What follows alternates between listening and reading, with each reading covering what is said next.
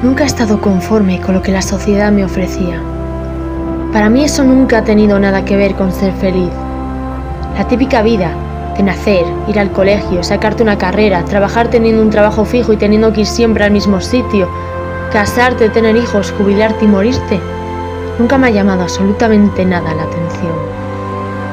Que para mí ese es un camino anticrecimiento y antievolución. Para mí ese es un camino de antifelicidad.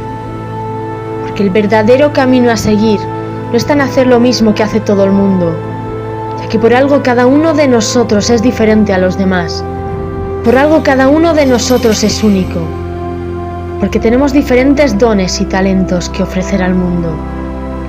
Si en la vida seguimos el mismo camino que sigue el resto de la gente, no creo que nunca lleguemos a sentirnos del todo satisfechos.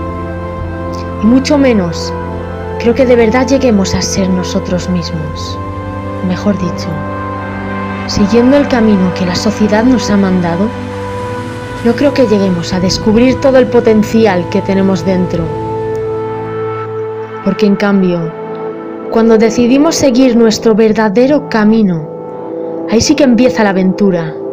Ahí sí que la magia y la emoción juegan un papel fundamental en nuestras vidas. Porque la realidad es que la vida es mágica, pero solo nos damos cuenta de ello cuando decidimos mirar de verdad hacia adentro.